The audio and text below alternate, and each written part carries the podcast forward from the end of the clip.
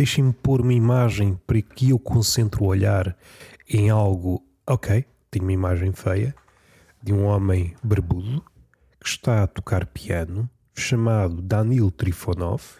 Roberto, como é que conheces esse senhor? O Danil Trifonov. Primeiro, estou no início do podcast. Eu passo bem sem a vossa interrupção.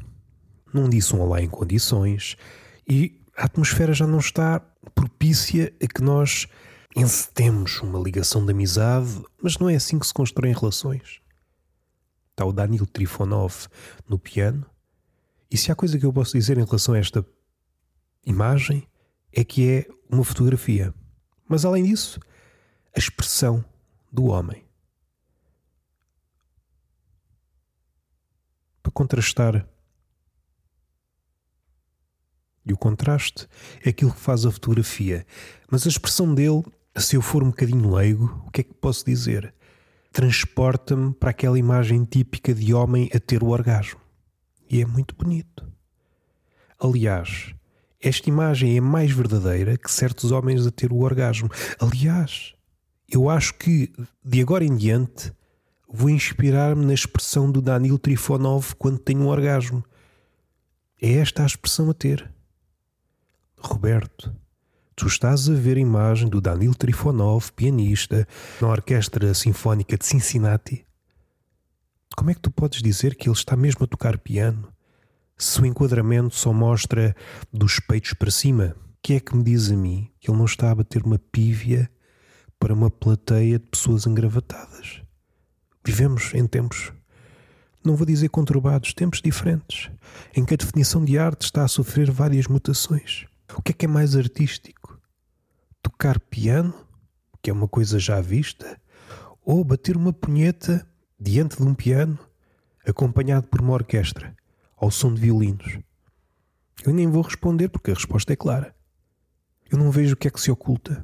E o que se oculta é aquilo que nós devemos fantasiar. Ou então está a fazer as duas coisas. E aí, não sei se é melhor ou se é pior. É alguém muito versado na mão está com uma mão a percorrer as teclas do piano e outra tal, tal, tal, tal. E é uma cara que está a receber as duas coisas em simultâneo: o orgasmo e a música. Que são duas coisas que comunicam com o homem, duas linguagens universais. Às vezes dizem-me, Roberto, tive o orgasmo e eu compreendo perfeitamente. Mas aquela pessoa era chinesa, compreendo perfeitamente. Porque é uma linguagem universal. Há pessoas que dizem não era bem uma pessoa, era um golfinho a tentar reipar. E eu digo-lhe, percebo perfeitamente. Porque é uma linguagem universal. Há dias estavam a ouvir um podcast literário. Para meu desgosto, tinha escritores, ainda mais triste, portugueses. Embora tenham dito coisas interessantes, o que é uma coisa que me angustia. Não é algo que eu esteja à espera num, num século como o nosso volta e meia ouço um trecho interessante e digo: epá, já me estragaram um dia. Estão a revelar coisas da minha pessoa, do nosso coletivo, da sociedade. E eu só queria espairecer. Eu só queria ouvir mais uma piada sobre punheta. Mas o mal foi meu. Vou ouvir um podcast onde é uma espécie de tertúlia entre escritores, filósofos, e não há ninguém. Durante duas horas. Eu vou repetir: durante duas horas é tempo suficiente para que haja pelo menos uma piada sobre punheta. Porque caso contrário, o que é que nós andamos aqui a fazer? Alguém pode interromper este raciocínio pensando que vai dizer uma coisa inteligente. Faço aqui uma adenda, se calhar não é precipitado. É precipitado. Vou já contrapor. Antes de tu começares o teu raciocínio, eu vou já contrapor este raciocínio. Não é gratuito. Regressemos às ideias de Nietzsche, ao primeiro livro. Ou melhor, a toda a obra de Nietzsche. Bem vistas as coisas, há uma ideia que perpassa todos os livros de Nietzsche, que é o combate entre Dioniso e Apolo.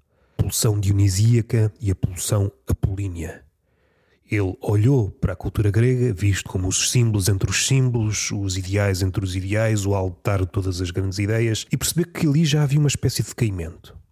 Eu, às vezes, olho para um, uma flor e penso: não consigo ver nada. não é suficiente para escrever um livro. No entanto, aquilo que eu faço com as pessoas, aquilo que eu faço com as ideias, é tortura. Muito inspirado na indústria do perfume. A indústria do perfume é a tortura para as plantas. Espreme as plantas, as rosas, as, qualquer flor ou qualquer planta, espreme até ela dar o perfume. É isso que o artista faz. Espreme. Ah, mas é tão belo. Não, é tortura. Dando alguns passos atrás para começar a encetar aquilo que podíamos dizer arrogantemente dança, é a dança da existência Dioniso, o deus do caos, da comédia, da tragédia, da insânia, o incontrolável, o deus que transborda do molde. Do outro lado, Apolo, o deus da clareza, da ordem. Nestas duas formas que estão sempre em conflito e como a forma de ver, associada à razão de Apolo, estava a sobrepor-se à de Dioniso, e como isso, para Nietzsche, como para outros mais à frente, é visto como uma decadência. A razão se for soberana, revela também uma decadência. Há sítios onde a razão não consegue chegar. Isto tudo para dizer o quê? Quando nós falamos de punheta, não somos boçais. Estamos a tentar ressuscitar essa pulsão dionísica. Pensando no ritual dionísico, era através do sexo da orgia, era a cama com segundos e terceiros sentidos da qual emergia todas as ideias. E se focarmos só o lado da polo, da claridade, da ordem, há qualquer coisa que fique engessada. Nós também temos de olhar para o lado de Uniso. Caso contrário, a arte fica manca, perde a mão. No fim de contas, a tragédia nasceu de um coro de sátiros comitiva do deus Dioniso, indo um pouco mais longe, cada sátiro, um antepassado nosso, nós somos um bocadinho feitos à imagem de Deus, só que neste caso somos feitos à imagem de Dioniso, somos sátiros, cada sátiro com as suas pequenas variações são máscaras de Dioniso. A humanidade é uma comitiva de máscaras tornei isto demasiado sério, porque o tema que me interessa é a punheta. Cada vez que nós dizemos a punheta, estamos a regressar ao lado Dioniso, ao lado primitivo, ao lado caótico, Todas estas palavrinhas, caótico, primitivo, têm atualmente um sentido muito carregado, pejorativo, como se fosse inferior quando comparado com o lado apolíneo do pensamento. E estas ideias, que nasceram um pouco antes de Freud, são mais ou menos a mesma coisa. O confronto, ou a ligação, ou o comércio entre consciente e inconsciente, se bem que isto são só abstrações, artifícios para nós compreendermos a coisa, nós não temos a cabeça ou o pensamento dividido. E o pensamento já foi um termo arriscado, mas perdoem-me, isto é de improviso. É uma forma, um artifício, como acontece na física ou na matemática, embora não seja verdadeiro, ajuda-nos a compreender algo de muito real. E, tudo isto são formulações imprecisas, mas eu tinha que estar aqui. Agora tinha de o que é que é o real, o que é que é coisa, e tínhamos de estar aqui a afinar estas coisas, mas peço que, que respeitem a minha falta de precisão nos termos. Isto é muito engraçado se tirarmos de contexto. Ah, explique-me a situação e nós explicamos as coisas mesmo por alto. Sabe, eu saí de casa e quando dei por ela estava na lua, mas estava mesmo na lua? Não sei. Eu virei a rua e vi aquilo tudo esburacado. Ora, estava de noite, tudo cinzento. O que é que me diz a mim que não estava na lua? Epá, mas é um bocado improvável, porque a lua ainda, ainda é longe. Não dá para fazer enquanto leva ao lixo. Mas isto são minudências. Deixa-me contar a minha história, porque eu estava a ver todos os buracos. Mas o que é que é a Lua? A Lua não passa de uma maquete das estradas portuguesas. É só buracos. Uma estrada portuguesa no interior de Portugal. O que é que me diz a mim que a Lua não é lentejo? Se calhar é um bocado rebuscado. Pronto. São escolas de pensamento. Não são escolas de pensamento. Ah, pois, eu estava em casa a fornicar. Cheguei de cavalo, cheguei de cavalo. É uma coisa que eu faço, que eu gosto de retornar a tradições antigas, como os cavaleiros. Chegavam à porta da amada, amada, venho fornicar-te. E a amada abria a porta, faz pouco barulho que a minha mãe está a dormir. Eu já falei algumas vezes sobre hum, o cavalo que em tempos era o melhor amigo do homem, depois deixou de o ser e agora é o cão. Há vantagens, há desvantagens. Se calhar nunca nos ocupámos em, aventar hipóteses. A razão pela qual o cavalo deixou de ser o nosso melhor amigo. Eu não sei se esta é a mais acertada, mas é uma hipótese. Estamos aqui no campo da suposição, onde os nabos podem ser nabos, mas também podem ser homens.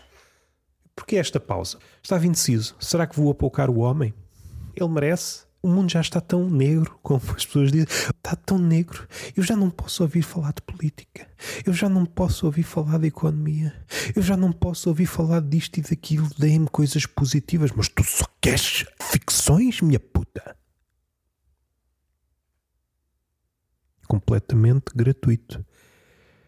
A razão pela qual deixámos de ver o cavalo como melhor amigo do homem, por culpa dele ou por nossa inaptidão, é quando caímos do cavalo a coisa pode correr mal. Podemos ficar todos caqueirados, ou no limite morrer, ou antes de morrer, cadeira de rodas.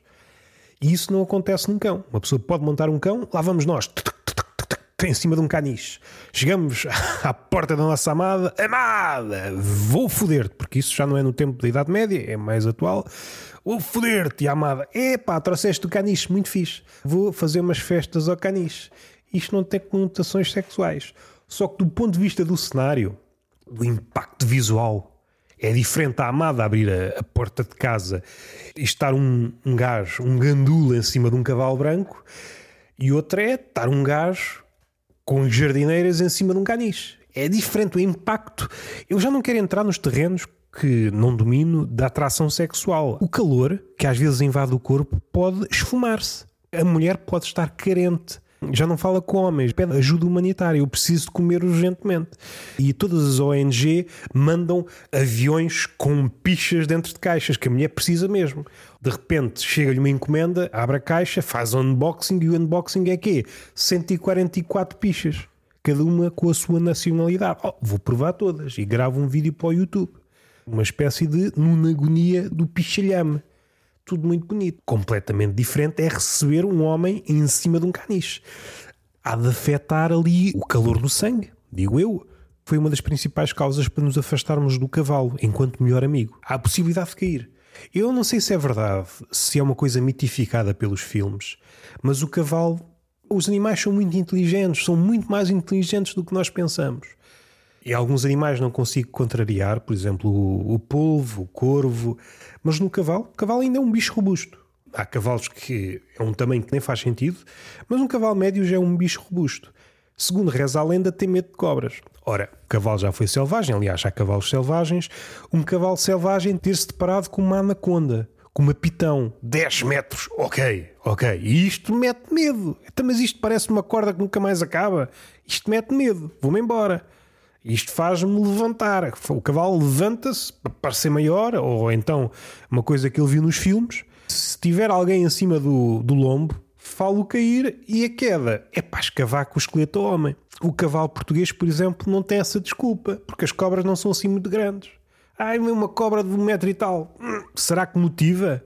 Ficar de pé, fazer com que o gajo caia? Escavaca-se um homem, a tua homem fica com a vida lixada por causa de uma cobra de um metro. Mas isto admite-se, até o cavalo põe a pata em cima da cobra, acabou-se a cobra. A cobra andar à volta do cavalo, quer estrangulá-lo, quer asfixiá-lo. Porra, não consegue, não consegue dar a volta ao lombo do cavalo. É uma cobra pequenita. No máximo uma criança africana, que é pequenita. Sobretudo se estiver na miséria. Este é o lado do cavalo. Mas há também responsabilidade no homem. Porque se o homem fosse treinado desde pequenino a fazer rodeo, naqueles cavalos que aquilo é pá, só pinotes para dar cabo da coluna. Ou então dava jeito. Uma pessoa subia ao cavalo com as costas todas cavacadas e com aqueles saltos, e é melhor que ir ao indireita. Podia resultar. Quando é que foi a primeira vez que o homem, hum, se calhar vou para um bicho destes que é incontrolável, que é visivelmente selvagem, que não quer ser montado, no fim de contas, rodeu é a prática da violação, violação essa que não dura mais de 10 segundos. Aliás, é aplaudida. Quanto mais tempo o homem estiver a violar, esse, a montar esse animal selvagem, melhor é. E és um campeão da violação. Quanto tempo é que aguentaste? 8 segundos. Porra! Porra, eu não quero ir por aqui. Porque eu não quero agora hierarquizar violações seja como for. Eu acho que é uma prática que podia ser levada para o cotidiano. O cavalo vá comum não tem aquele lado da selvageria, dá pinotes. Se uma pessoa conseguisse aguentar esses 8 segundos nesses cavalos eh, mais indomesticáveis, depois, se o cavalo numa situação comum, o que acontece? Que é que uma pessoa está com o cavalo na aldeia, vê uma cobra, o cavalo levanta-se, não me fazes cair, porque eu estou treinado. Eu, desde os 3 anos, que sou do Benfica e faço rodel. E ando a caçar vacas com o meu laço, na noite. As vacas leiteiras agora são notívagas, mas estás a ser coisa em relação às mulheres, não, são mesmo vacas. São mesmo vacas. Eu não posso fazer estas piadas no campo. As vacas têm aquele olhar como se tentassem decifrar o que é que vai dentro da alma, enquanto come erva. Confere-lhe um ar confiante. Está a tentar entrar na minha cabeça. É uma vaca telepata enquanto está a comer erva e ao mesmo tempo a a bosta por trás. É melhor que o professor Xavier do X-Men. Só posso fazer estas piadas na cidade, no campo. Não faço piadas sobre vacas. Acabou-se o reinado do cavalo enquanto melhor amigo do homem. O cão. Pronto. Podemos levar isso ao extremo. Aí é já uma simulação de que estamos a montar o Chihuahua. Chegamos à porta da nossa casa com um chapéu de cowboy montado num recém-nascido, um bebê montado num Chihuahua, mas um homem crescido de barba feita, mesmo de esquerda, com patilhas grandes a condizer com a sua ideologia. Bate à porta da amada antes de dizer para o que é que vai, que é para fornicar, fala dos direitos dos trabalhadores. E a amada, mesmo isto que quero, para a minha vida fala-me daquilo que nós estamos a perder e que funciona quase como preliminares, que ela fica logo toda úmida. Completamente gratuito. Como quase tudo aquilo que vale a pena. Ah, mas o sexo às vezes é pago. Pronto.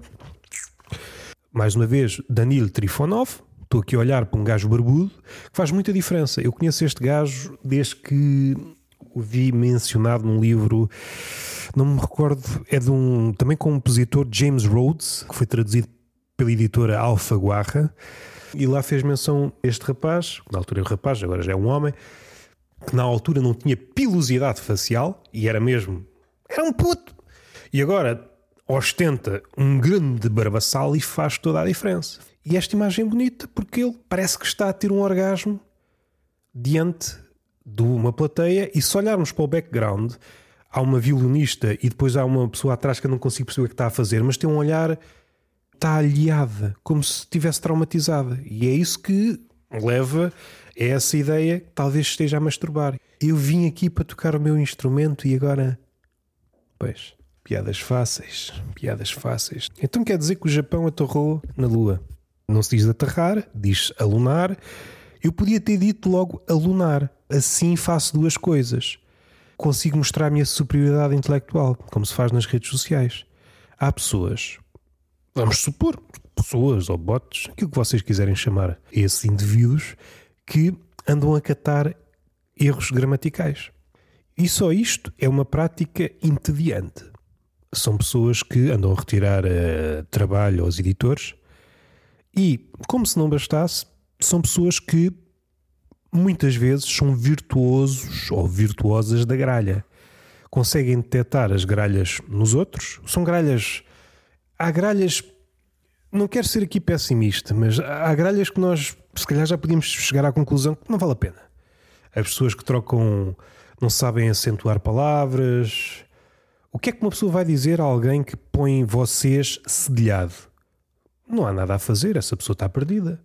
Vou lá dizer, oh burro caralho! E a pessoa, ah, ok, sou um burro do caralho, a partir de agora vou abrir uma gramática todos os dias e enquanto não souber a língua portuguesa de uma ponta à outra, não descanso. Eu vou perder horas de sono. Se não me chamar no final deste exercício António Aníbal Joaquim António, disse dois Antónios, que é para vocês verem que a repetição também faz parte da língua, quando nos damos conta que esses sensores da língua estão sempre a dar calinadas pessoas que estão no seu trabalho, epá, deixa-me lá ver como é que este gajo está a acentuar a palavra. Pôs uma vírgula incorreta. Vou deixar aquilo que estou a fazer para ir meter-me com este bicho. E é assim que a economia do país.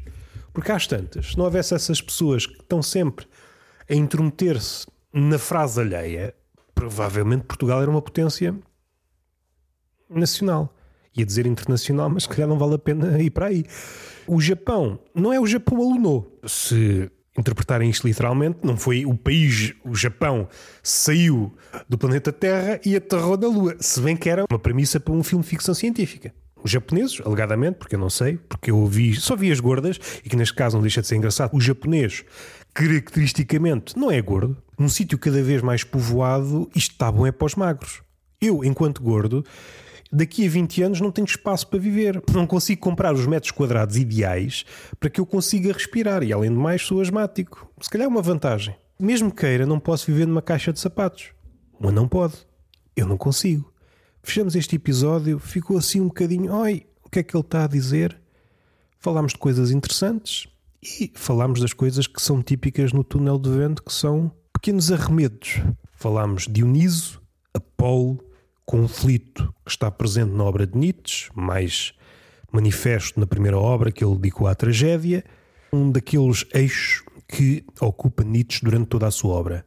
Deste confronto, que também pode ser visto à nossa luz, que não deixa de ser engraçado eu afirmar e estamos na época da razão, é quase uma piada. Estou a ver demasiada razão no campo artístico, quando só temos ordem, ao descurar este lado de Dioniso, há qualquer coisa que se perde.